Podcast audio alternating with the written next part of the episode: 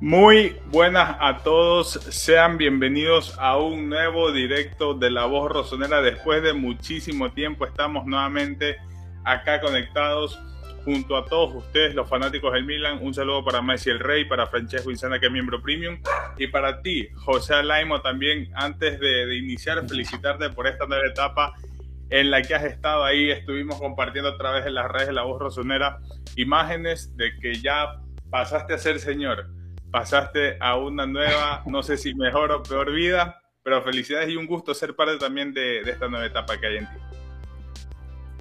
¿Cómo estás, Julio? Muchas gracias por, por, las felicitaciones y feliz Navidad para ti y para todas las personas que, que, se van uniendo, que nos ven en vivo y que seguramente también nos verán en el team diferido. Eh, un mes fuera, un mes de mundial, un mes donde sufrimos con, con el Ecuador de, de Julito, con los equipos latinoamericanos, con los europeos también acá que terminó dejando a Argentina como campeón del mundo, un Giroud y un Teo Hernández que terminan como subcampeones eh, del Mundial, con una gran actuación de ambos durante todo el torneo, a excepción, diría yo, de esa final, ¿no? que terminó sacando a Olivier en los primeros 45 minutos de aquel, de, aquel partido frente a Argentina, y un Teo Hernández que no estuvo bien tampoco en la final, no estuvo fino, siguiendo vacaciones que Giroud se va a reincorporar antes de la fecha estimada, que era el 29 de diciembre. Veremos eh, qué, sucede. Leao, por su parte, ya está con el equipo desde el día de hoy. También está de Ketlere, que era el otro mundialista.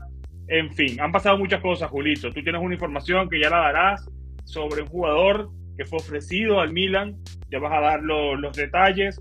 Eh, qué está pasando con Mañán, qué está pasando con Origi, siguen lesionados, no sabemos si volverán en el mes de, enero. ¿Qué está pasando con Ibra? ¿Estará disponible para el partido frente, frente al Tottenham? ¿Cómo está la situación entre Benacer y Leao con las renovaciones? Eh, toda la actualidad se viene un amistoso frente al PSV el 30 de, de diciembre. Comienza la Serie A, recomienza la Serie A el próximo 4 de enero frente a la Salernitana. Y hubo un par de amistosos también durante el Mundial frente al Arsenal y frente al Liverpool, donde no se vio a, a un buen Milan. Y ya vamos hablar de todo esto. Nos vamos a apoyar, así que pónganse cómodos, Julito, y cuando quiera ponemos la intro y lo arrancamos. Sí, eh, antes de, meter la intro, un saludo especial también a todos los miembros premium de la voz rosonera, que hace muchísimo que no los mencionábamos, que ellos son parte fundamental de todo esto. Un saludo muy especial también y seleccionemos hasta Italia para Walter, que por temas personales no pudo acompañarnos el día de hoy.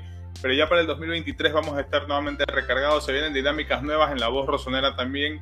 Eh, vamos a estar abriendo nuevos espacios, estén atentos. Y muchas gracias ahora a las más de 30 personas que están en simultáneo con nosotros en ambas plataformas, no solo en YouTube, sino también en Twitch. Y un gusto, chicos, volver a compartir con ustedes. Ya se extrañaba hablar del Milan. Vamos a estar repasando lo bueno, lo no tan bueno, quizás lo que es un poco más negativo, pero eso nos convoca a nosotros el día de hoy. Eh, extrañaba muchísimo que José diga pon la intro, ponerla y arrancar. Bienvenidos a todos.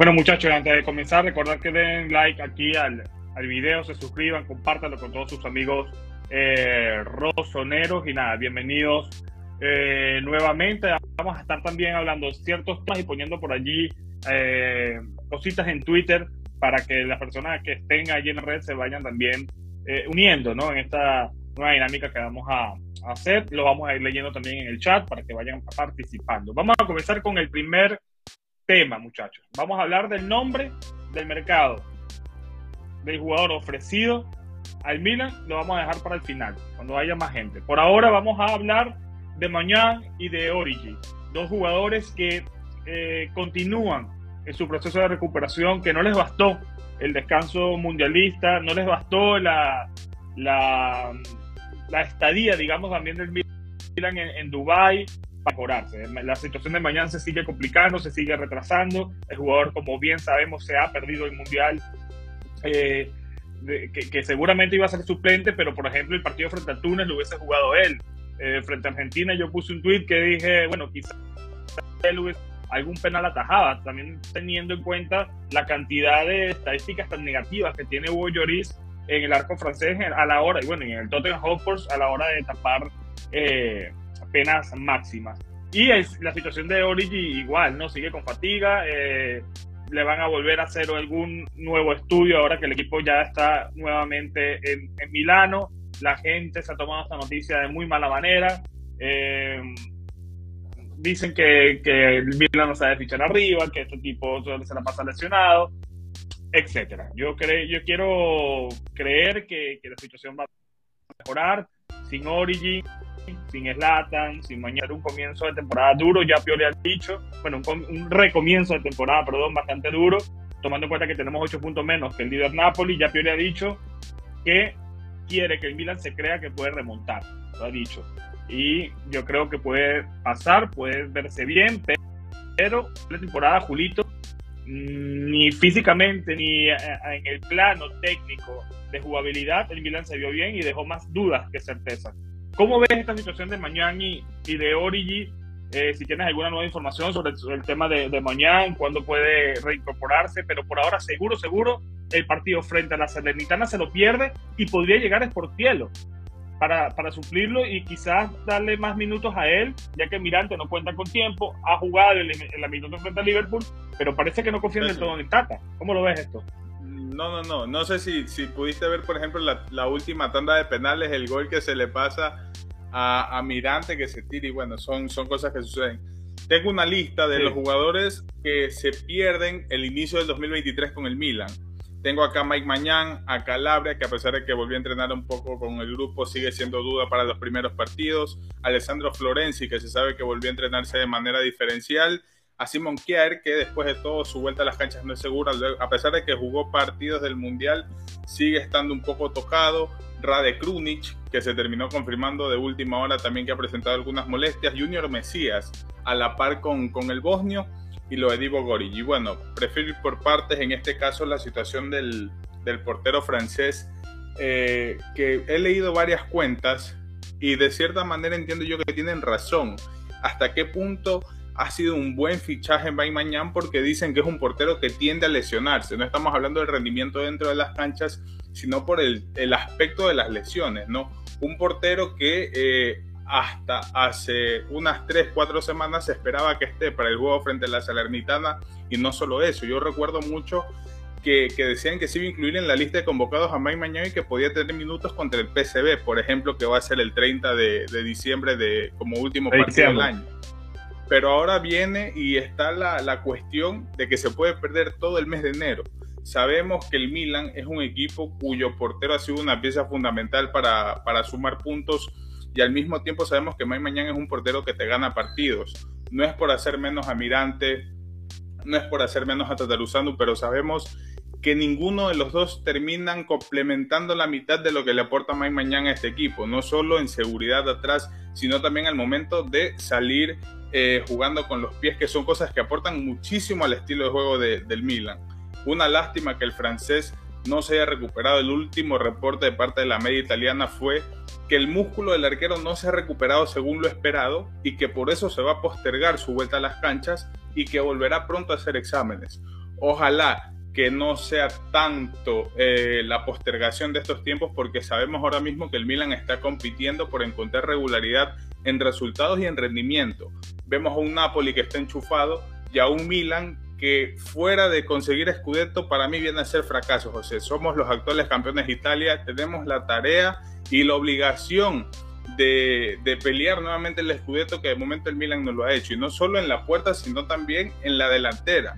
Como bien se habla con Divo Gorigi, que yo no esperaba nada de él. Sin embargo, el belga me ha decepcionado por el tipo de temporada que no ha tenido en el Milan. Eh, por ahí quizás un par de destellos, pero se esperaba un poquito más. Un jugador que no solo ha decepcionado por el rendimiento en las canchas, sino por un salario total de 4, 4.5 millones de euros que seguramente podría habérselo dado a un jugador de mayor calibre y que pueda aportar mucho más al equipo de Stefano Pioli. A ver, por parte. Lo, primero, eh, eh, entiendo lo que dices del tema de, la pelea del Scudetto porque son ocho puntos menos que, el Napoli, pero a estas alturas, lo dijimos en el último episodio hace un mes, a estas alturas del campeonato en la temporada pasada está, está segundo con dos puntos menos que, el Napoli.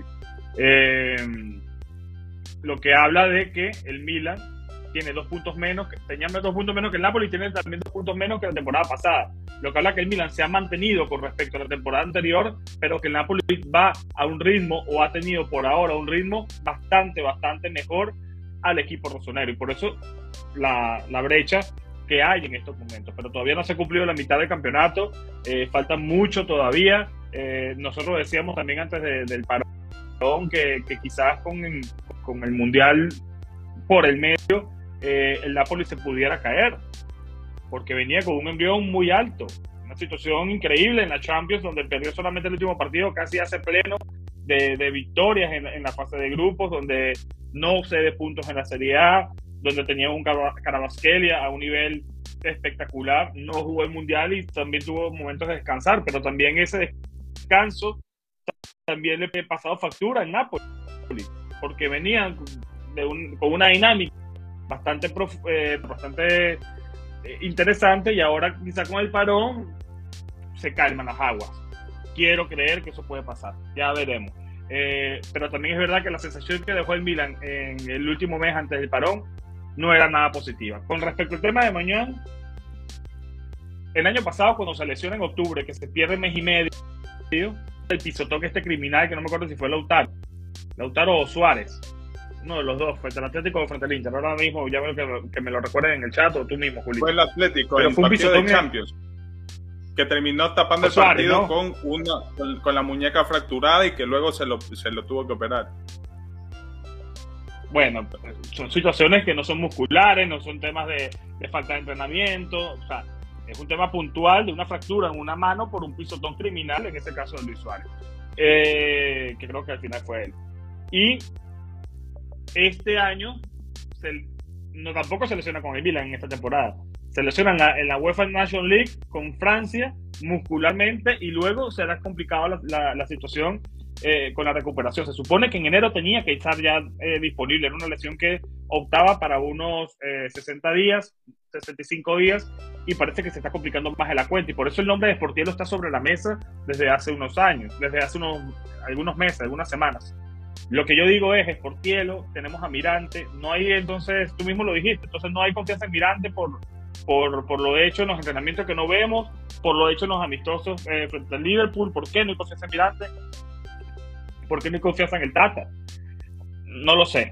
Eh, Sportielo es la solución, Julito. Esa es la otra. Sportielo es la solución. Que también la gente lo ponga en el chat.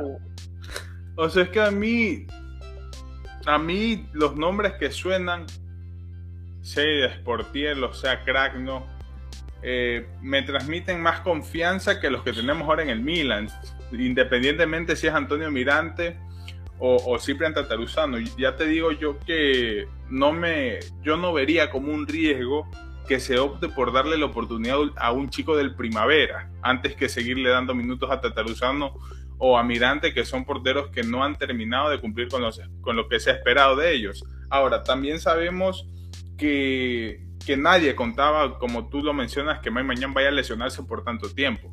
Sabemos que el Milan contaba con un portero que de cierta manera iba a estar disponible todo el año y que quizás por ahí uno que otro partido iba a rotar por un tema de, descanso al, haber tantos partidos acumulados en vistas de, lo que fue el Mundial de Qatar pero luego vienes y me mencionas que las alternativas de mañana son Mirante, eh, está también Tataruzano, pero a mí ninguno de los dos me termina de convencer y, para mí es muy obvio que los propios jugadores del Milan no confían en ellos por los goles. Al final los goles no solo suben al marcador, sino que también generan y marcan un antes y un después en el aspecto psicológico del equipo. Y siento que a nivel psicológico el Milan se ha visto muy afectado por el tipo de goles que ha recibido en, estos últimos partidos donde no se ha contado con Maimanian. Sabes que estoy viendo aquí los datos de Portiero, ¿no? Un jugador que tiene 30 años, que va para 31 el próximo eh, año 2023. Es un parche. O sea, si yo voy a buscar un portero, me buscaría a alguien más joven o, como tú dices, buscaría por lo menos a alguien de la, de la cantera. No agradece la situación de mañana, hay mucha incertidumbre con este tema, no hay comunicados tampoco oficiales, van saliendo las cosas a cuenta gotas. Ha sido un mes donde el Milan, ha sido un mes vacío también de noticias, Julito. Ha sido un mes de muy pocas noticias eh, eh, a, nivel eh, general. El Milan se fue totalmente de vacaciones, todo el mundo Milan estuvo concentrado también en el, en el tema del Mundial y bueno, por ahora nos preocupa todo esto, sobre todo porque la semana que viene, dentro de nueve días, volvemos el 4, el próximo miércoles, tenemos este partido frente a la Salernitana, que por cierto compró al mismo Ochoa, mexicano, hablando de portería. También este, tendrá su nueva oportunidad el, Memo en, en Italia. En Partidazo que se va a pegar el Memo. Y no me sorprendería que nos meta un gol, como frente al Benevento en el S2-2, pero... No, Julito, no, no empieza, no empieza. Eh, quiero hablar primero también, antes de, volver con el retorno de que hemos hablado acá, de, la situación, ¿no? de cómo estuvieron los razoneros en, en el Mundial, Julio. Eh, hubo siete jugadores, mencionabas también el tema de, de Simon Kjær, que los últimos dos encuentros de Dinamarca, bueno, el último de hecho fue, fue su marca que, que decepcionó en el Mundial, terminó quedando cuarto en un grupo que compartía con Francia, Australia y, y Túnez. Eh, yo ponía incluso previamente a Dinamarca como favorito para ganar ese grupo porque había hecho también buenos partidos frente a Francia en la UEFA Nation League, eh, justamente en ese grupo donde terminó lesionándose mañana hace tres meses. Eh, pero fue una decepción y el propio Kiar fue una decepción. tanto así que el último partido no lo jugó, tiene problemas físicos, no se ha incorporado tampoco a los entrenamientos en Milanelo, la situación de Kiar desde su rotura de ligamento no ha mejorado, lamentablemente el liderazgo está, pero el físico no le está, no le está dando a nuestro querido vikingo eh, danés. Esa es la primera cosa que quiero decir que lo habías mencionado. Estuvo en el Mundial, estuvo también Balotelli que no disputó minutos, estuvo Serginho Dest que hizo un buen Mundial con, eliminó, Estados Unidos, quedó Senegal, Ecuador. Abajo, y Senegal eliminó a Ecuador. Era la final desde el principio. Desde el principio se sabía que era, era la final de ese grupo tomando en cuenta que Paisajo era superior en cuanto a nombre, pero no en cuanto a juego, ¿no? Ya lo vimos después con Bangal y las reclamaciones de Messi y todo esto que ya, ya, ya se ha hablado, ¿no? Sariño Des, perdón, hizo un buen mundial con, con, Estados Unidos. Luego está Leao, anotó dos goles, no fue titular. Yo creo que Santos no le dio eh, las oportunidades que requería eh, eh, Rafa, aunque muchas veces también cuando jugaba con tan pocos minutos que tenía, que siento yo que quería demostrar más de forma individual que de forma colectiva y eso a veces lo penalizaba a, nuestro a nuestro Leao. Sin embargo, le bastó para hacer dos goles en pocos minutos. Creo que Leao en los cinco partidos que disputó eh, Portugal en la en el mundial no tengo los números y voy a decir un número aquí a, a la ligera, pero no creo que haya llegado ni a 90 minutos entre todos los, entre los cinco partidos. Siempre tal 75, 80, 80 y con todo eso anotó eh, par de goles nuestro Rafa. Si tienen el dato por allí, pónganlo. Eh, y yo creo que lo mejor es, al final, bueno, de que jugó algún minuto también con, con Bélgica, pero yo creo que los más destacados fueron Giroud y, y Teo, ¿no? Tengo, tengo algo que decir, porque cuando hicimos el último, uno de los últimos directos acá en la voz rosonera, cada uno dio como que sus percepciones de lo que sería el mundial de cada rosonera. Y yo recuerdo que yo decía esperaba que el, ambiente de la, que el ambiente de la selección belga ayuda a que de que Teler mejore, a que de que Teler sume minutos. ¿Y qué fue? Nos salió a todos el tiro por la culata porque llegó al ambiente más tóxico que creo que pudo haber en, el Mundial de Qatar con la selección de Bélgica, que los referentes, los líderes empezaron a atacar, se empezaron a tirar. Unos decían que la selección era vieja, otros decían nosotros los defensas somos viejos, arriba también hace falta algo que no, que nuestra chance era en el 2018, no ahora. Entonces no sé hasta qué punto haya sido tan beneficioso que de que haya sido convocado. Mencionas a, por ejemplo, a Rafael Leao, que dentro de todo a mí terminó superando mis expectativas con respecto al jugador. Eh, tú bien mencionaste los goles, a pesar de los pocos minutos. nunca se terminó de comprender por qué Rafael Leao no fue titular, al menos en el último partido de la selección de Portugal, cuando se creía que podía hacer más, porque a nivel de cosas importantes. Eh, con respecto a Dest, un mundial bastante bueno, creo que superó las expectativas de absolutamente todos, porque yo no esperaba que sea titular o que sea uno de los referentes en la selección americana con Valo Turete fue el resentimiento que terminaron sacando a Ecuador ahí en la última eliminatoria. Con Simon Kerr también comparto que fue una decepción. Creo que eh, luego de la Euro todos esperábamos un poco más. Eh, yo los ponía incluso como uno de los finalistas en algún momento del, Mundial a... Yo lo ponía semifinalista Dinamarca, previamente. Dinamarca que, que es una selección... lo ponía yo que quizás no es tan buena a nivel de nombres, a nivel individual, pero que a nivel colectivo es bastante interesante y se han caracterizado por eso. Y luego tenemos a, a Giroud y Teo Hernández, que fueron, siento yo, los mejores representantes, si bien es cierto, la final no fue lo que se esperaba, un Teo Hernández bastante falloso, un Olivier Giroud que fue sacado antes de que acabe la primera parte, eh, un rendimiento fue una buena final. A nivel general a mí me gustó bastante lo que, lo que se terminó viendo, pero haciendo hincapié en estos dos jugadores se esperó un poquito más. De ahí Olivier Giroud, cómo son las cosas en la vida, ¿no? Y, entrando nuevamente al, al, tema Milan, disculpen ahí si se escucha un, un sonido, que soy yo, pero me sorprende bastante porque Teo Hernández no era titular y se termina ganando la titularidad por la lesión del, hermano en, en, el, en el primer partido. Y luego está Olivier Giroud, que termina entrando en una convocatoria por la lesión de Benzema, la lesión de Nkunku, y Giroud, de no venir convirtiendo ningún gol en el 2018, vino y fue uno de los máximos goleadores de la selección de Francia y se convirtió en el máximo anotador en la historia de Francia. Entonces siento que a nivel general fue una Copa del Mundo positiva para estos jugadores del Milan que quedaron subcampeones del mundo y que ojalá que ese desgaste acumulado no termine pasando factura acá en la Serie A. Bueno, yo veo ya, ya a Teo Hernández de vacaciones, eh, relajado, creo que merece las vacaciones porque como siempre lo dije, es un tipo que nunca descansó en, el Milan en esta temporada, porque no tiene un sustituto eh, que le llegue por lo menos a los tobillos de lo que él genera y de lo que él significa. Lo que pasa con Teo es que siento que a la hora de, la verdad sufre mucho nerviosismo y mucha, mucha ansiedad. Ya le ha pasado en el Milan y le pasó en la final frente, frente a Argentina. Un partido muy malo por parte de Teo eh, frente a Argentina. Fue bailado por, por, por, por, esa banda. Él cometió muchos errores de entrega. Eh, no se vio bien, pero fue un Teo en la final y un Teo en los otros seis partidos. Jugó muy bien. Yo no puedo entender cómo de Champs seguía prefiriendo ponerlo a Lucas por, eh, por el lado izquierdo y no de central. Y bueno, quizás lo hubiese puesto de central y a Teo el lateral izquierdo y no se rompe, Lucas. Pero bueno, son no se puede echar para atrás, son suposiciones, no se puede hacer absolutamente nada. Pero sí es curioso que Giroud y Teo terminan siendo los referentes o los jugadores más importantes del Milan en el Qatar 2022, cuando en el papel no iban a ser titulares, porque iba a ser Lucas y iba a ser también Benzema. Ambos se lesionaron y creo que cumplieron, eh, eh, eh, cumplieron las expectativas, tanto Giroud como Teo. Giroud me sorprendió un poco más, esperaba menos de Giroud hace cuatro goles, le anulan uno también de, chilena, que no sé si, lo, si lo vieron, creo que fue contra Inglaterra.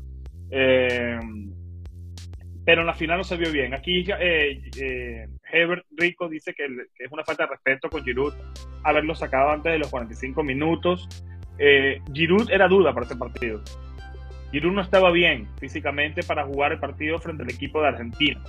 Y sin embargo, De Champ lo termina anotando. Yo creo que para no agotar ventanas, lo saca él, pero el verdaderamente castigado en ese cambio fue Dembélé. Fue Dembélé. Y luego entró el chico este que termina fallando el gol en el último minuto de la prórroga. Eh, que me gustaría para el Milan, por cierto. Gran jugador. El que juega en el Frankfurt. Se me, se me olvidó el nombre. Eh, ¿Cómo se llama el tipo que falló el gol? que falló el gol frente con, con el Dibu. El que entró por eh, Dembélé. Este, entiendo yo que te refieres a Colomani, quizás. No, pues no, no fue Colomani. Moani, Moani, Moani, Moani, Moani, Moani, Moani, Moani. Sí. Él. Me gusta. Esto no para el Milan. Sí. sonó para el Milan hace dos, dos ventanas, sonó. O, sí, sí, es Colomwani, perdón, porque me había confundido. Pero este chico, ahora no, no, sé dónde juega, creo que se fue al Frankfurt, o está jugando por allá. Está en Frankfurt. El Milan, está en el Frankfurt. El Milan lo quería cuando estaba en el Nantes. Ahora, no sé si me estoy confundiendo de jugador. Sí, sí, sí. Si alguien lo recuerda al chico, porque yo recuerdo haber compartido el rumor hace bastante tiempo ya, que era un delantero que le gustaba mucho al Milan y no terminó llegando por eh, decisión del jugador. Pero un chico bastante costoso. Pero por condiciones, en el Mundial demostró que los valía. Pero bueno, no se terminó dando el, fichaje. Lo, poco que jugó, porque jugó en semifinal y jugó y anotó gol. Y Luego jugó la final por el de, por el de Santira, que es eh, de Belé, y, y, mejoró mucho Francia por eso. Pero yo creo que la ventana, la ventana, para no, no quemar ventana, recuerden que hay cinco cambios, uno más en prórroga y uno más en conmoción cerebral, y por eso Francia termina haciendo 100 cambios, porque había un problema con, con de conmoción. Eh, pero para no gastar ventanas, creo yo, no es información, sino opinión, lo sacan a Giroud, pero Giroud iba para afuera igual. Giroud iba para afuera igual porque no estaba bien físicamente se la jugó de champ y, no, se le dio. Pero el castigado fue, fue Dembélé. Eh, pero bueno, yo me acuerdo que, que habíamos dicho. Tú habías dicho que, que iba a ser el mejor del mundial por parte del Milan, goleado. Yo dije Teo y no fui muy lejos. Yo creo que Teo, para mí Giroud fue el mejor. Yo dije la, la sorpresa de que Teler y la excepción Leao. Bueno, terminó siendo todo lo contrario. Bueno, no sé si Leao sorprendió, pero Creo que fue mejor de lo que yo, esperaba. Fue mejor de lo que yo esperaba. Leao ni excepcionó ni brilló. Cumplió. Para mí, por los pocos minutos que jugó. De que Tlere, yo no esperaba mucho más. Y quiero, y quiero, recalcar que cuando yo dije lo, lo de Leao, ni siquiera lo dije más por él, sino yo dije que mucho tenía que ver el entrenador que tiene la selección de Portugal, que fue la gran responsable de que se terminen eliminando. Entonces va más por ahí mi camino. Sin embargo, terminó siendo mejor de lo que yo esperaba a nivel personal de, de Rafa Leao. Pero bueno, mucha. Me gustó ver tantos jugadores del Milan brillando. No veíamos jugadores del Milan en una final desde Alemania 2006. Desde Alemania 2006 el Milan no tenía protagonistas en una final del Mundial. En aquella ocasión fueron cinco. Eh, esta vez fueron dos lamentablemente no tuvieron su día, pero son subcampeones del mundo, tuvieron a un muslo del Dibu de repetir el, campeonato y de ver a Giroud y a Teo como campeones del mundo, pero felicidades también a las personas de Argentina, que son varios los que nos ven, 5 eh, millones de personas allí en, Buenos Aires festejando con, con, su selección, una locura, una demencia. Y pues nada, por ahí leía que el Milan necesitaba campeones del mundo, que hay que fichar a algún argentino sí, aquí ya hablando, poniéndonos al día, mil mundial de McAllister, el mediocampista, me encantó. que en el, en el Brighton. Me encantó el mundial de, no era titular. No era titular, ojo. Se lo ganó, a, pulso, se lo ganó a pulso. Otro, otro jugador bestial que también estuvo muy cerca del Milan, este chico Enzo Fernández, por ejemplo, también. Enzo Fernández, para mí, el mejor jugador joven, bueno, se ganó el premio se ganó el premio y creo que, que, nos lamentamos por ello, ¿no? Porque hasta hace seis meses, este verano, sonó muchísimo y termina fichando por Benfica. Benfica que lo tiene a él y lo tiene Otamendi. Es primera vez que hay campeones del mundo en la Liga Portuguesa. Jugando en la Liga Portuguesa en este momento que son campeones del mundo. Primera vez en la historia. Y son Enzo Fernández y, y, Otamendi, ¿no? Yo creo que duele que eso no haya llegado a, al Milan. Bueno, y ahí César Rivera, bueno chicos, me disculpo yo el tema de no poder presentar el chat en vivo porque ha habido algunas reformas en la plataforma que usamos para streamear y han cambiado los formatos. Entonces por eso no ponemos el chat en vivo, pero igual de todas maneras los estamos leyendo. Y pregunta César si les gustaría una de la selección argentina para el Milan que sea viable y que lo necesitemos. No, te, te cortó y no te escuché. Si me gustaría que si te gustaría algún jugador de la selección argentina para el Milan que sea viable y que lo necesitemos. Por ejemplo, en, todos estaríamos de acuerdo en que un jugador como McAllister y Enzo Fernández nos vendrían de lujo. por cierto, Enzo Fernández no terminó llegando al Milan porque el chico le había dado la prioridad al Milan de negociar todo eso. Que parece que Maldini y Mazzara tienen una política bastante rara, no es algo confirmado, es algo que se dice, ¿no? Que dicen los medios, de no fichar sudamericanos. Así que ojo con, con eso de ahí. Pero que Enzo Fernández no terminó llegando al Milan porque Enzo Fernández le dio prioridad a su fichaje por el Milan y sin embargo el Milan le dijo, mira, estamos esperando, tú vas a ser la alternativa en caso de que no llegue Renato Sánchez. Al parecer el jugador se habría molestado, por eso aceptó negociar con, otro equipo y se terminó yendo al Benfica y el Milan se quedó sin pan ni pedazo porque Renato Sánchez, después de la tremenda novela que se armó, prefirió irse al PSG y no hubo fichaje de, esa calidad. Creo que yo que alguno de los dos habría significado algo bastante importante y no terminó llegando ninguno. Y Enzo Fernández es un gran lamento para todos nosotros, te digo yo. Tú sabes que estamos hablando también de argentinos que pueden llegar a Milan, que sea, no que suenen, pero que la opinión, ¿no? A mí huevo Acuña, que es un lateral izquierdo que cumple, me serviría como reemplazo de Teo Hernández, por ejemplo. McAllister me serviría para el medio sector. De Paul siempre lo he querido acá. Aunque no ha, no ha brillado mucho con el Atlético esta temporada, la temporada pasada sí lo hizo bien. Ya tiene experiencia en Serie A, hemos hablado mil millones de veces de Paul acá. Entonces, yo creo que esos serían mis, tres jugadores que me traería el Milan de los que son viables, porque yo creo que Enzo Fernández ahora eh, se va de precio y se va de todo porque es el mejor jugador joven del mundial, porque está haciendo una Champions espectacular con el Benfica, porque hizo un gran mundial, también se ganó pulso su puesto de titular. Eh, entonces lo veo por ahora eso, por edad también, imposible. Pero un huevo Acuña, un McAllister, eh, son jugadores que el Milan, si fuera, eh, Maldini trataría ¿no? de, ir por ellos, ya que, ya que me preguntan. Pero nada. Hablando de renovaciones, Julito, Benacer y Leao eh, siguen, siguen y siguen sin, sin renovar. Han habido eh, contactos con Benacer, se le ha ofrecido nuevo eh, contrato. parece que las partes cada vez se acercan más, o sea, el Milan y, el entorno del argelino. lo mismo con Leao. han dicho que una reunión con el portugués previo a su viaje a Qatar, que la situación estaba mucho mejor y mejor eh, dirigida. Además, Benacer tiene nuevo agente. Eh, se trata de Enzo Rayola. Eh, no sé cuál será la comisión que quiera coger el tipo, no sé cuál será la oferta que pueda tener de otros clubes también por el argelino, pero parece que la situación se va a terminar cerrando y ya vas a dar las cifras si las tienes por allí. Y con respecto a Leao, sigue sonando el interés de grandes clubes que lo siguen eh, persiguiendo, pero siempre hay alguna noticia de que Milan va a tratar de hacer un esfuerzo superior y exclusivo por alguien como Leao, tomando en cuenta que puntan para que él sea la estrella del Milan eh, del futuro y pudieran pagarle esos 6,50, 7 millones de euros. ¿Cuáles son las cifras por Benacer y cómo ves el tema de Leao? Ya estamos casi en enero y se supone que en enero hay reuniones decisivas por estos jugadores que terminan contrato en junio de 2024. Ojo. Sí, hay, hay bastantes cosas que se han dicho en estos últimos días con respecto a Ismael Benacer y Rafael Leao. Y ojo, queremos aclarar algo. Respetamos muchísimo el trabajo de personas como Daniel Elongo, Gianluca Di Marcio, que son las personas que han dado las últimas actualizaciones. Sin embargo, la información que ha llegado a la voz rosonera a través de Walter, Flores, de Walter Flores, que lo comentó primero en el grupo Premium, nosotros lo compartimos en las redes, son las siguientes.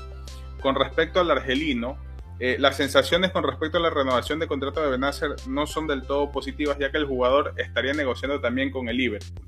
Eso fue lo que llegó el pasado 3 de diciembre, sin embargo ahora las últimas noticias es que hay una diferencia de 500 mil euros entre la demanda y la oferta.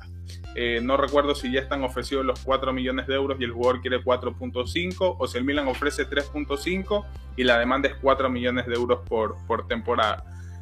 Sin embargo, aparentemente esa, esa sería la disputa, 500 mil euros son los que han extendido más estas reuniones entre Maldini y Mazara y Enzo, que se ha estado hace pocos días en Casa Milan negociando esta, esta renovación de contrato. Te digo yo, José, no sé hasta qué punto, eh, y va con, con, respecto a Benacer y Leao lo mismo, eh, mi apreciación sobre la situación es la misma.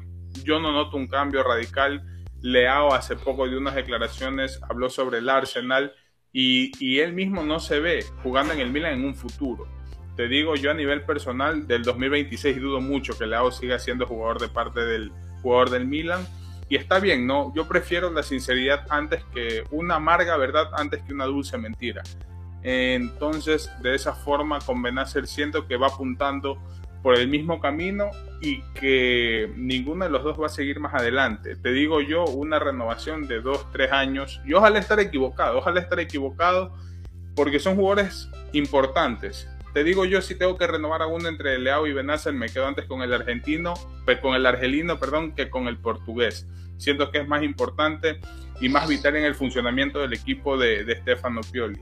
Entonces, eh, te digo yo, mis sensaciones no son del todo positivas, dudo muchísimo que vayan a seguir.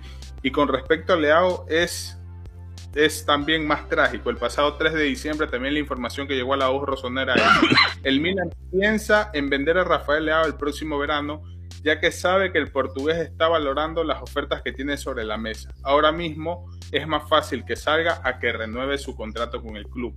Y, el problema en la renovación de Leao no solo sería en el salario, que aparentemente sobre el papel el Milan está dispuesto a darle los 7 millones de euros por temporada, sino que esta deuda que mantiene con el Sporting de Lisboa sería lo que está complicando todo. Hay que ver si es que el jugador quiere un poco más de salario para de esa forma ir cubriendo la deuda que tiene con el club portugués. Complicada la situación. Yo sí tengo fe en que por lo menos lo de Benacer se cierre, pero bueno, yo siempre tengo fe y mi fe eh, con, en los cinco casos anteriores se fue a, la mierda, ¿no? Hablo de Donnarumma, de Romagnoli, de, bueno, bueno, en cuatro casos, porque Cucharanoglu, que yo quería que se fuera. Sí. Pero con que con que sí, exacto. Eh, por aquí hablan de Gasco, que sería una buena opción. Gran mundial, el jugador del PSV que no cree ya disponible para ese amistoso del 30. Ya veremos, ya veremos. Si está en ese amistoso del 30, sería bueno que, jugara contra el Milan para ver si así se le ilumina algo a, la, directiva y, lo ve jugar y, les gusta. Pero eso es otro que, siendo para mí el mejor jugador de Países Bajos en el Mundial, eh, tendrá un precio exorbitante ahora, ¿no? Eh, ya veremos. Aquí Lloyd eh, les lie Lois Leslie, perdón si pronuncié mal el nombre, estoy cansado de la novela de Leao. Todo el tiempo sale que está más afuera que dentro. Que se vaya, pues, nos dice eh, el amigo. Por aquí dice que se fue a Liverpool, eh, Gapsco. Yo estoy perdido, hermano. Yo me perdí un mes y dejé de entender el mercado. No sé si se fue para Liverpool. Yo me estoy enterando de Si se va a Liverpool, que le vaya bien. Eh, ni idea si se fue a Liverpool ni idea, pero bueno, era una opción. Eh, entiendo yo que, que, este chico Gakpo antes del Mundial estaba valorado en aproximadamente 50 millones de euros más menos. Eh, dice que Liverpool ha ofrecido aproximadamente 70 millones de euros, ha sido la última noticia. Y no solo el Liverpool, el Manchester también aparentemente ve en, en este chico neerlandés el reemplazo a, a Cristiano Ronaldo. Sin embargo, las últimas noticias dicen que el, bueno, estoy viendo acá porque yo tampoco tenía idea. Eh, no vamos a hacer ningún anuncio sobre la tarifa de transferencia para el acuerdo de Cody pero es una transferencia récord para el PSB. Aparentemente ya está todo hecho para el Liverpool. Son las últimas noticias que han salido ahora mismo, hace siete minutos. Entonces se están enterando por acá. Fíjate, no sabía. Bueno, igual ese tipo de jugadores, Julito, que, eh, que brillan en un mundial, nunca el Milan lo va a fichar. Hay, hay demasiado mercado, hay equipos muy poderosos que van a ir siempre por encima y hay que aceptar esta realidad y se acabó. Eh, por allí hablan de Anrabat, un jugador que también sonó por el Milan, que juega en la Fiorentina, está en la Serie A y tuvo un mundial espectacular en mi once ideal de, de Qatar 2022, está el marroquí. Eh, pero yo tampoco sé ahora si la Fiorentina quiere sacar precios absurdos por este jugador. O sea, seguramente sale algún comentario diciendo que ya el Chelsea lo fichó. No tengo ni idea. No, no, no. Yo, yo lo último que leí era que, que con Enrabat la Fiorentina lo quería renovar hasta el 2027, que no lo querían vender. No recuerdo si fue el director deportivo o el entrenador que no querían saber nada y que al menos en enero no iban a aceptar ningún tipo de transferencia. Y eso es lo que te digo yo, cómo, cómo puede cambiar la valoración de un jugador ni siquiera por un mes de buen fútbol. Porque mira el caso de Ziyech. Ziyech, que era otro jugador que al Milan muchos se alegraban que no se terminó concretando porque en el Chelsea tenía un rendimiento irregular que no era del todo importante en el club inglés, pero luego viene con Marruecos y se pega también tremendo mundial que ha acaparado la atención de todos. Ahora, Ziyech, te digo ya hasta antes del mundial, no sé si costaba más de 20 a 25 millones de euros. Ahora, ¿cuánto estaría pidiendo el Chelsea por el mundialazo que se marcó? Porque no sé si estaría en algún equipo ideal, pero Ziyech no solo formó parte de la selección revelación, sino que fue un, jugador importante y jugó bien. Para mí fue un buen jugador.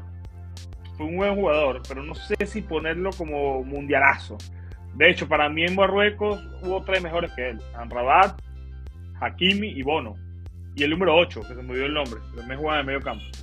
Eh, ah, pero sí hizo un, un, gran mundial, eh, porque es un gran jugador, Julito. Que no se haya terminado de adaptar al Chelsea es otro tema y hemos hablado de sí durante un año, eh, pero no es él el jugador que, que Julito lanzó la bomba, no es él. Ya lo vamos a hablar al final. Ya Julito va a dar el nombre. pero tienen que llegar por lo menos a 100 likes, porque si no, no damos el nombre. Eh, por lo menos la cantidad de personas que hay que. No, muy poco, muy poco. No somos muchos y hay pocos likes, pero denle like. Los que estén conectados vayan dándole like. Y Julio al final del episodio va a, decir un jugador que fue ofrecido el Milan, que salió de un equipo de la Liga Top hace poco y que fue ofrecido. Y ya ustedes nos dirán si les gustó o no. Antes de eso, eh, había otro tema y y se, me fue. El partido amistoso. Se me olvidó. El partido amistoso. ¿Tú viste los partidos amistosos frente al Arsenal y frente al Liverpool? ¿Los viste? Los vi, pero no le presté la atención necesaria. Sin embargo, te digo yo que de una u otra forma quise entender la estrategia del Milan, que te digo yo, a mí me pareció extraordinario que se haya jugado con dos equipos en la Premier, considerando que vamos a enfrentar a los Spurs por Champions. Eh, no sé si fue algo planificado y si es que no fue, me pareció, como te digo, una, una masterclass de parte de la persona encargada de definir este tipo de partidos. Una copa que te digo yo no dejó sensaciones tan positivas, salvo, salvo, salvo. Eh, y bueno, ya haciendo un poco la previa de lo que será el juego frente a la Salernitana, eh, y lo digo ahora, yo estoy dispuesto a salir frente a la Salernitana con Lacetich antes que con Origi. Y esto lo habría decidido incluso antes de que se anuncie lo de su lesión. No sé hasta qué punto, porque lo hablábamos en el grupo premium de la voz rosonera, sirva de que tener como falso 9.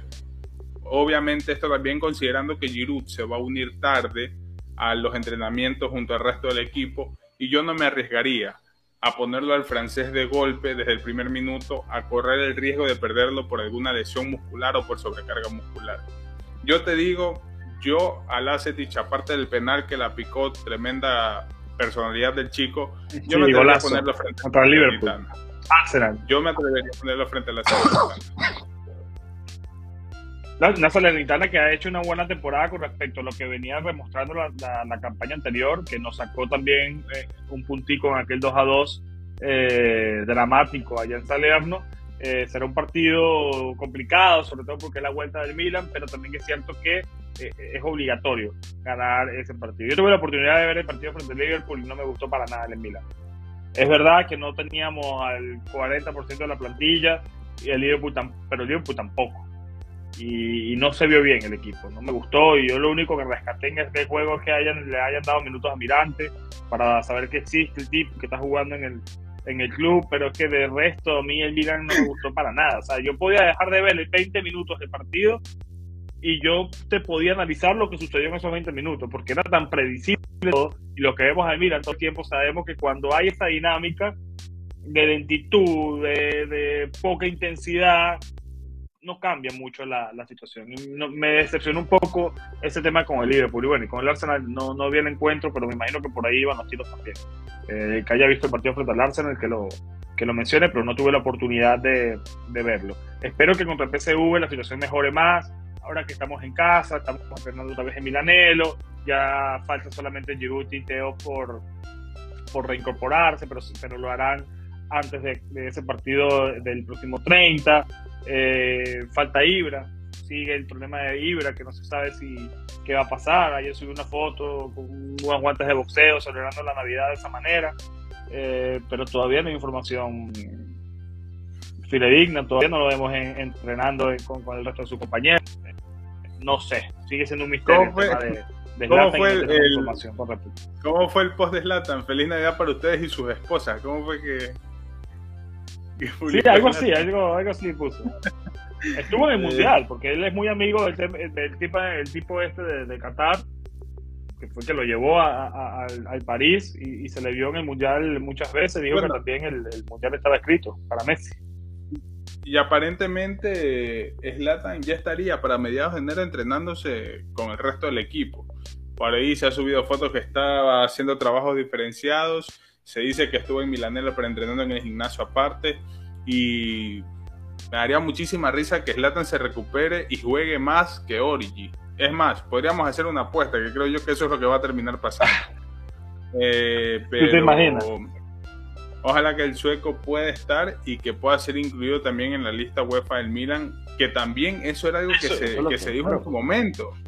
Que el sueco iba a estar por Divo Gorigi fue una de las cosas que Stefano Pioli aparentemente estaba, estaba pensando, pero no sabría decirte la verdad. Pero yo, yo te apuesto sin problema que Zlatan va, va a ser más importante que Origi, te digo ya. No, no, pero sin problema, sin problema. Yo creo que la apuesta sería si juega más partidos que Origi, que va a ser más importante que Origi, no hay, no hay ningún tipo de duda. 92 eh, goles tiene Zlatan en, el Milan. Eh, yo quisiera que antes de que se retirara llegara a, los 100. Eh, un grupo selecto. En el Milan no hay muchos jugadores con 100 goles. Son contados con las manos de Julio y Mía la cantidad de jugadores que, que llegan a la centena de goles en el Milan en la historia. Así que sería importante verlo a Zlatan allí en esa, en esa lista premium de, del Milan. Está a 8 goles, además sería el jugador más veterano en anotar un gol en Serie A cuando vuelva a anotar eh, en esta temporada, que así será, lo decretó una vez. Así que muchos récords podría romper eh, nuestro Ibrahimovic y qué mejor, ¿no? También que anoten Champions y que nos, nos ayude a soñar un poco más eh, en, ese, en ese camino de la UEFA Champions League. Por cierto, antes de irnos con el último tema del nombre de que va a dar Julito, Brahim Díaz, salió una noticia aquí en Madrid de que, bueno, confirmaron lo que ya habíamos hablado nosotros, no tiene opción de compra. Hay, no hay nada por escrito de que haya una opción de compra obligatoria, ni una opción de compra, nada, no hay absolutamente nada, es una sesión seca de dos temporadas que culmina ahora mismo en, en junio del 2023. Lo que supuestamente hay es un acuerdo verbal entre ambas directivas para una posible recompra de jugador o una opción para una renovación de una sesión por un año más. Es lo que se dice aquí en Madrid. Longo ha confirmado esta información. También creo que Longo lo había dicho en mercado.com. Eh, así que veremos ya cuestión de que los fanáticos digan si te gusta Brahim, si te gusta, no te gusta Brahim, si quieres rescatarlo, si no quieres rescatarlo, no lo sé. Ha pasado ya mes y medio sin ver al Milan y, y como que, como yo siempre digo que la, memoria es corta. Y la mía también, muchachos. La mía también. Yo, yo quiero volver a ver al Milan y volver a, empaparme de, esto, ¿no? De, nuestro equipo, porque ha pasado tanto tiempo, estamos em, empachados con tanto mundial, tanto fútbol ajeno a, nuestro equipo. Creo que el seguimiento que hemos tenido últimamente ha sido de los jugadores que estuvieron en, en Qatar, pero hemos olvidado a otros, ¿no? Vamos a ver cómo está Salamaquer, anotó gol en el amistoso. Eh, se había perdido partidos anteriormente. Veremos cómo vuelve también el, belga. Calabria ha vuelto.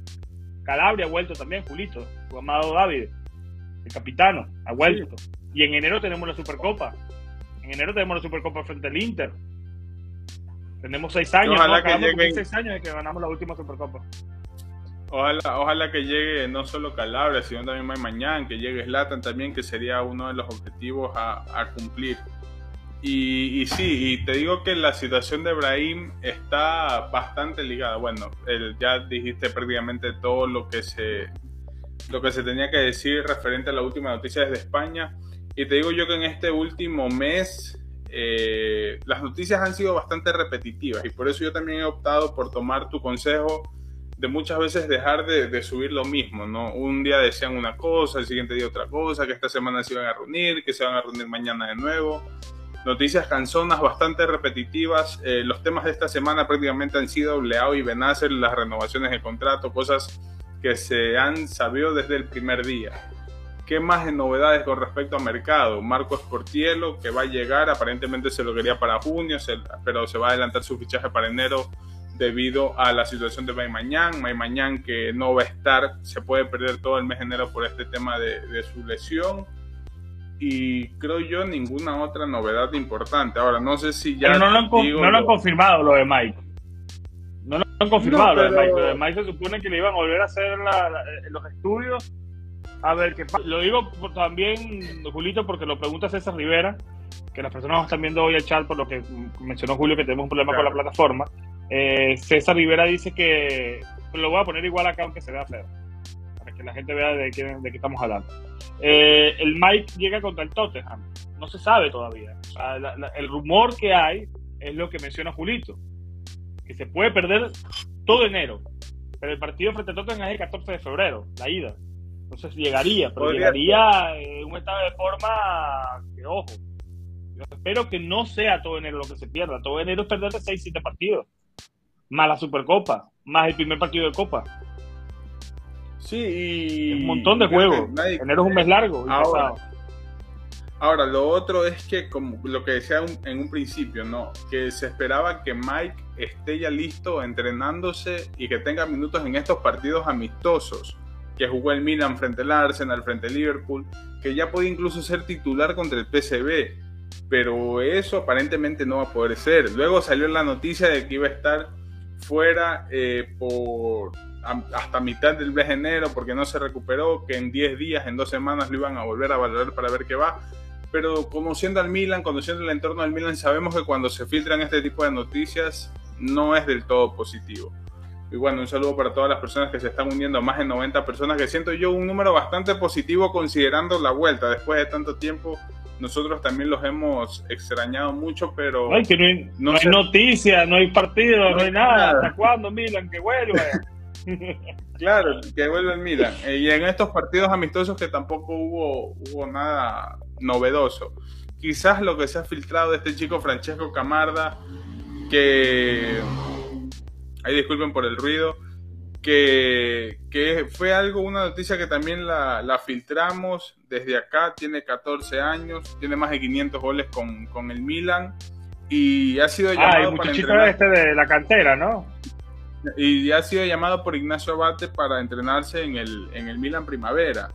Eh, les voy a, acá a filtrar algo, estuve hablando porque para los que son conocedores y esto va más para los miembros premium, nosotros acá en La Voz Rosonera tuvimos la oportunidad de hablar con Wilgot Marshall. No sé si lo recuerdas, José, el chico este sueco de la Primavera. Tenemos, una, entrevista con él. Eh, estuvimos en contacto gestionando para ver si podíamos eh, hablar con, con, Hugo Cuenca, que es un chico paraguayo que forma parte del Milan Primavera. Eh, estamos esperando respuesta. Hasta el momento no han dicho ni sí ni no y para conocer un poco más de este chico, a ver si es que si es que lo han visto un poco, sensaciones, dicen que es bastante bueno. En Instagram, como tengo el feed de Universo, me salen muchas fotos de Francesco Camada viendo un retrato de Van Basten, que es comparaciones que para mí no son nada nada saludables, pero eso de ahí. No hay nada nuevo. ¿Tú sabes a qué me recuerda, Camada? Me, ojalá no pase, pero me da la vida de Mastur en su momento. Ah, ok. No, de Mastur. No, porque Cutrone por lo menos debutó y, hizo sus goles, pero Mastur, para los más jóvenes, eso fue como en 2014, 2015, 2013, bueno, hace 9, 8 años. Era un tipo que tenía el mismo, la misma proyección que le está dando a este, en redes, eh, todo, todas las cuentas de fútbol lo ponían, lo publicaban, números exorbitantes y cuando llegó la hora del test, que fue con Inzaghi, debutó, físicamente no estaba a tope, eh, y nada, y se quedó por el camino. Creo que está jugando en Serie C y sigue siendo joven, tiene veintipico de años ahora mismo. Ojalá no pase nuevamente esto. Eso. Ojalá que no. Ojalá no pase ah. con, con, Camarda. Dime, dime. Y, y Joy Leslie, que está preguntando por, por Yacine Adli, que esto no sé hasta qué punto sea saludable, pero decían que el Milan lo quería ceder, pero que le querían preguntar al chico. El chico aparentemente no quiso salir, se quiso caer en el Milan, rechazó las ofertas de equipos italianos que, tenía y se va a caer en el Milan, al menos hasta el próximo verano para ver, ver cómo le va. No sé hasta qué punto es algo positivo o negativo. Quizás lo de Brahim Díaz. Es que te, te, digo algo, José. Yo siento que la situación de Brahim Díaz era desconocida hasta para Stefano Pioli. Porque yo siento que si tienes a un jugador que no es tuyo, que, que no tienes un derecho de compra, ¿con qué fin tú terminas de formar un jugador para otro equipo y no le das la chance a un chico que es tuyo? Ahora, no estamos hablando de un Brahim Díaz que era determinante porque Brahim Díaz en los últimos partidos del Milan ha estado pésimo, no ha marcado diferencias, no ha sido importante y has puesto por encima a Brahim Díaz antes que de Keteler y Adli que son dos jugadores tuyos. Entonces eso me hace pensar que la comunicación a la interna del Milan del todo es positivo. No sé si esta filtración de parte del diario AS de España marque un antes y un después. Puede que no volvamos a ver a Brahim Díaz nunca más de titular con el Milan, porque a mí se me hace absurdo formar y darle minutos a un jugador del cual no vas a tener ningún tipo de ganancia. No sé cómo, cómo lo veas tú. Sí, ya es algo que hemos hablado y tú siempre has dado tu postura bastante clara con respecto a ese tema, pero igual yo creo que eh, eh, se le saca provecho. Es un jugador que va a cumplir tres años, se digo. hay muchos contratos de compra de tres años y nosotros hemos contado con Brahim tres años de forma, de, esta forma, no, cedido. Entonces yo no tengo problemas en ese tipo de operación eh, porque tampoco es que estamos formando al próximo Mbappé le hemos dado minutos y, yo incluso trato de pensar y yo digo, pero ¿dónde metes a este tipo en Madrid? Con un ascenso que viene retomando eh, impulso, con un Rodrigo que está muy bien también, con un sistema de juego en donde no figura Brahim Díaz, porque si aquí está jugando como 10, el Madrid juega sin enganche. Entonces tendría que meterlo en el Madrid como, como algún tipo de extremo. Por la izquierda tienes a Vini, tienes al propio Hazard, aunque no juegue, tienen a Mbappé, quieren a Mbappé, perdón, quieren a Benzema en la delantera, a un Modric que seguramente renovará un año más, a un Kroos que seguramente renovará un año más, a un, a un Chouameni que hizo un gran mundial, que ha hecho olvidar la ausencia de, Casemiro. ¿Dónde lo metes ahora ahí? Entonces, yo creo que esto va a ser un tema que hasta en junio no, seguramente ahora, Madrid venda a otro equipo. Te pregunto, José, te pregunto visto lo visto, sabemos la política que tiene Milan al momento de fichar jugadores. ¿Tú crees que Raín Díaz es un chico? Porque el Madrid mínimo te va a querer sacar 25 millones de euros. ¿Tú pagarías 25, 30 millones de euros por un elemento como Brahim Díaz que ya lo conoces y sabes cómo juega en este Milan? Es que no lo sé, Julito. Es, por lo que te digo. ¿Sabes que hoy, a veces lo que te estaba diciendo hace cinco minutos atrás? Eh, el empache del Milan, el empape del Milan se me fue. Entonces yo ahora mismo decirte algo sí o, no, es que, es que sería hablarte de, muy fríamente. Ahora mismo te digo que no, pero luego lo empiezo a ver jugar y otra vez y vuelvo a estar eh, metido en el mundo Milan cuando vuelva al equipo y, y, es otra cosa y te pudiera dar otro argumento, pero es que para mí es borrón y cuenta nueva totalmente. No sabemos cómo van a estar los jugadores ahora sin, sin el Mundial, con este parón de un mes y medio. No parábamos tanto en medio de una temporada de la pandemia. Y sabemos que la pandemia cambió todo.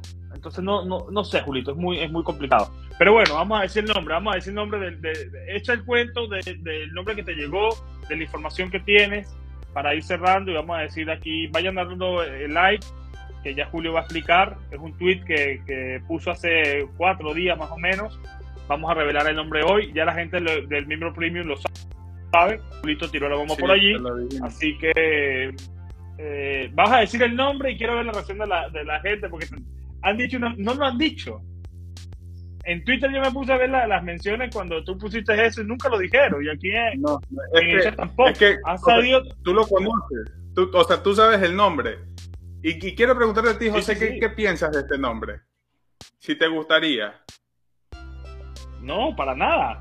Por te quiero escuchar a la, gente. No, Julio, no, no, no, para nada. Hace unos años me gustaría. Hace 3, 4 años me encantaría ese jugador.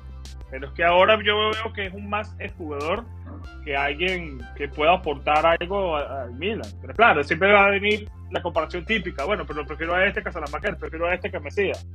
Este es otro tema.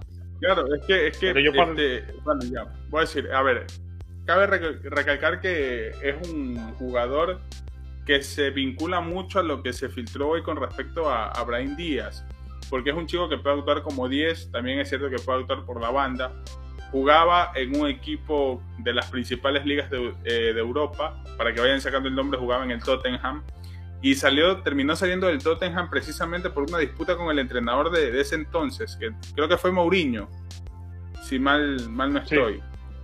Ahora mismo juega en, en, Turquía, en el Besiktas, eh, el nombre es, Dele Ali o Dele Ali, no sé cómo, cómo se vaya a pronunciar. ¿Cómo que hacía? ¿Cómo que hacía? Esto hacía, ¿no? Algo como así, que se, se viraba el ojo cuando celebraba los goles. Y, y, me gustaría ¿no? que el debate se extienda y a preguntarle si, si, si es un elemento que les llama la atención. Porque es un chico que tiene condiciones y cualidades para jugar como 10 o como volante por la banda derecha. Ahora, quiero que se entienda bien y que se escuche. Que no está, acá no se está diciendo que hay negociaciones, no. Es un chico que visto lo visto lo que está pasando con él en Turquía, que le está yendo pésimo. Es más, juega, pero siento yo que es uno de los peores jugadores. Es muy rechazado por parte de la afición. Es más, hace poco vi un video donde su equipo iba perdiendo 2-0 y creo que por el minuto 35, 38 lo terminan sacando y luego el Besiktas remonta 4-2 y lo abucharon. Eh, ha sido ofrecido al Milan porque quieren levantar, volver a alzar la carrera del jugador.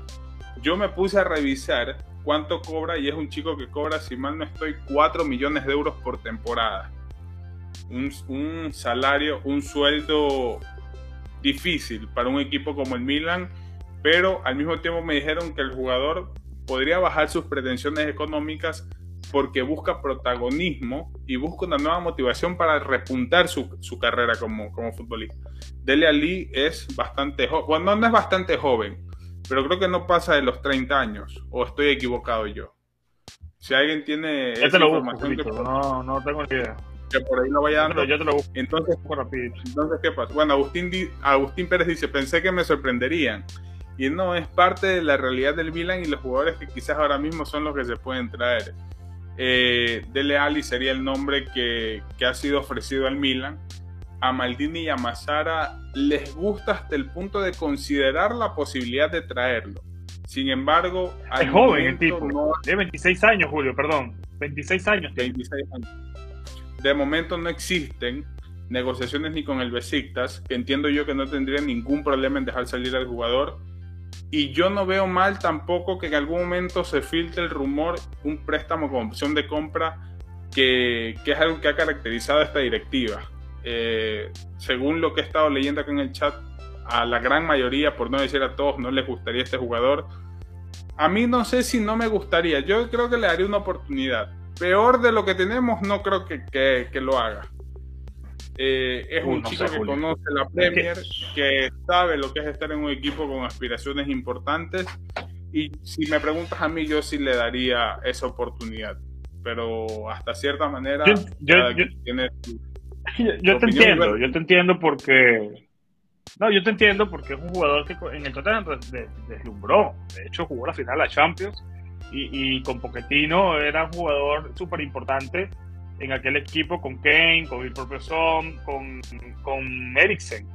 Digamos que eran los cuatro fantásticos de aquel, de aquel equipo que, que, brilló y lo hizo muy bien. Hace cuatro años tenía 22, ¿sí? era joven, y ahora sigue siendo joven, 26 años. Creo recordar que tuvo un paso eh, por el Everton, luego de que sale del Tottenham tampoco le fue bien, y ahora está en el Besiktas, que ahí yo le perdí totalmente la, la pista hasta que Julio soltó esta información. Está siendo ofrecido en Milan como seguramente ha sido ofrecido a otros equipos. Misma situación con. Y como el Milan le ofrecen 500 jugadores, o sea, no significa absolutamente nada ni que hay negociación. Que sucede es otra cosa también diferente. Pero aparentemente sí.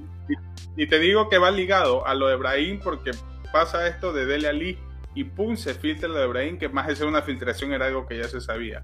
Entonces, mucho ojo. Sí, lo habíamos con, mucho ojo con que lo de Dele Ali pueda ser un parche a lo de Brahim Díaz, un parche a corto plazo. Eh, te digo yo, a mí no me disgusta del todo la idea, pero tienen que pasar muchas cosas para que termine sucediendo y toca esperar nada más. Bueno, por ahora vayan dejando los comentarios allí, dejen los comentarios ya en la caja en la cajita, en la cajita de comentarios si te gusta o no Dele Ali para el Milan en caso de que el Milan algún día acepte la eh, esta petición ¿no? de su agente de llevarlo al club eh, rosonero. Comenten por allí, comenten cuál fue eh, tu jugador favorito del Mundial, cómo ves la situación de mañana, si te gusta Portielo y toda esta actualidad que tratamos de desglosar en una hora. Eh, no fue tanto, una hora para un mes sin, emitir. Habla de que no ha habido muchas cosas de que hablar, fueron amistosos tampoco. bastante, mucha, bastante completo. relevancia bastante completo de lo necesario. Sí, de lo necesario y lo importante. Nada más creo yo que, mencionar y, bueno. Y listo, y ya nos veremos, eh, pues no sé si el domingo, porque ya vienen las fiestas estas, pero ya nos veremos para analizar el partido frente al PSV y la previa frente a la Sanitana, que es el, el próximo 4. Así que pendiente de las redes, muchísimas gracias a las casi 100 personas que estuvieron en vivo con nosotros en, este, en este lunes navideño, ¿no? Aquí en Madrid incluso es, festivo hoy, porque como cayó 25 domingo, lo corrieron para, para el día de hoy. Así que feliz Navidad, Julito, feliz Navidad a todas las personas que nos estuvieron viendo, feliz Navidad a todos los que van a vernos en, diferido. Y nada, un año, ya, ya lo haremos en eso del próximo episodio de, de lo que nos dejó el año 2, que es un año especial, porque al final es un año donde el Milan volvió a ser campeón de, Italia y eso, y eso no se olvida. Ese mayo del 2022 no se, no se olvida y está tatuado en la mente de todos. ¿Alguna cosita más que decir, Julito?